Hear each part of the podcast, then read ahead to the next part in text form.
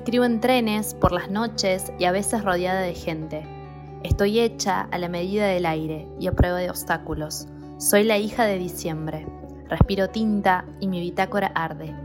Soy un ave fénix los domingos por la tarde. Me leíste en mis notas al margen y ahora quiero saber, ¿de qué están hechos tus sueños? Los míos, de palabras y pasajes. Por más historias y menos selfies, por tus andanzas a la velocidad del aire. Más millas de tinta para vos, con mi voz. ¿Cuál es la velocidad del amor? ¿Y si el cuerpo se estremece y la cabeza no para? ¿Y si el corazón late más rápido?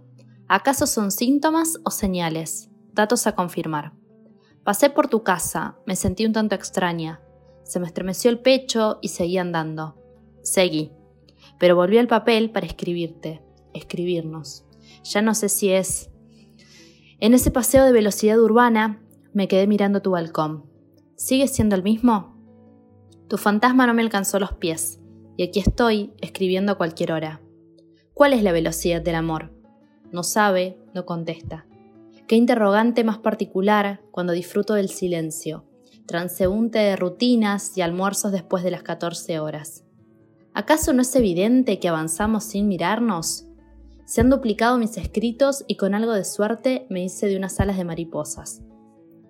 Esas anaranjadas que habitaban el patio y con la ola polar se han ido, igual que tu fantasma y el mío.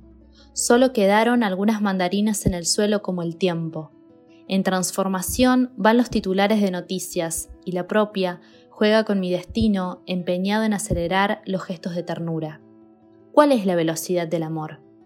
Con respuestas incorrectas y el pasado haciendo presencia, me acomodo el pelo y un café acabó con tu voz. Dando vueltas me encuentro, mirando el techo y tu balcón me ha visto. Todos tenemos frío, incluso la ciudad. ¿Cuál es la velocidad del amor? No lo sé pero la del olvido es lento y baila conmigo.